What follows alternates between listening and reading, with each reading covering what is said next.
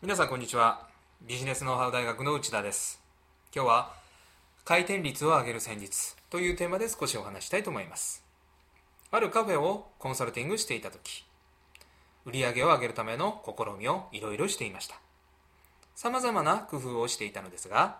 お客様の回転率を上げればさらなる売上アップが期待できることに行き着きました。ここで少し考えてほしいのですがもしあなたがカフェや喫茶店の経営者ならお客様の回転率を上げるためにどんなことをするでしょうか？夏なら冷房の温度を下げて寒くしてお客様の滞在時間を短くするとか。ドリンクや食事が終わったお客様のカップや食器をすぐに下げたり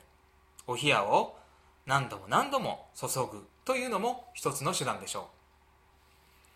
いずれにせよ帰ることを促す方法でお客様があまり気分のいいものではないのかもしれません。食事や飲み物だけではなく居心地のいい空間を提供するというそのカフェのコンセプトに背くものでした。そこでこのカフェがやったことは全てのドリンクのカップを透明にすることでした。これは温かい飲み物を提供する場合も透明にしたのです。ドリンクが残っていればその間はいくらでも滞在していいという心理は多くのお客様が持つものではないでしょうか。また私も経験があるのですが普通のコーヒーカップなどで外から中身がわからない場合